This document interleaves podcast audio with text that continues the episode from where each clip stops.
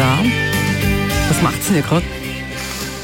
Ja, irgendwo hinsetzen wäre günstig. Wenn ihr nicht sitzt, dann braucht man gute Nerven und vielleicht irgendwie einen festen Untersatz.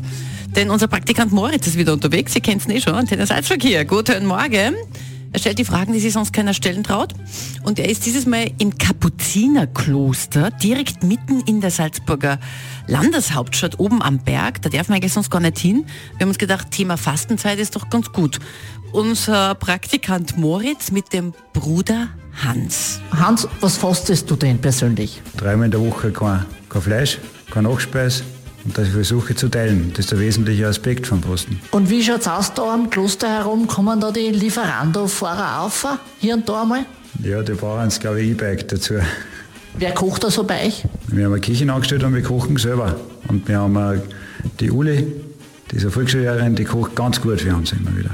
Und es gibt ja diesen besoffenen Kapuziner. Gibt's den bei euch auch? Den haben wir auch unlängst einmal gegessen. Wahrscheinlich hat es was mit uns zu tun, aber von wo das genau herkommt, weiß ich nicht. Und was habt ihr in euren Kapuzen drinnen? In der Kapuzen ist nichts drin. Gar nichts. Nein, Und ist irgendwie beheizt da, dass es schön warm ist unterm Kopf oder auf dem Kopf?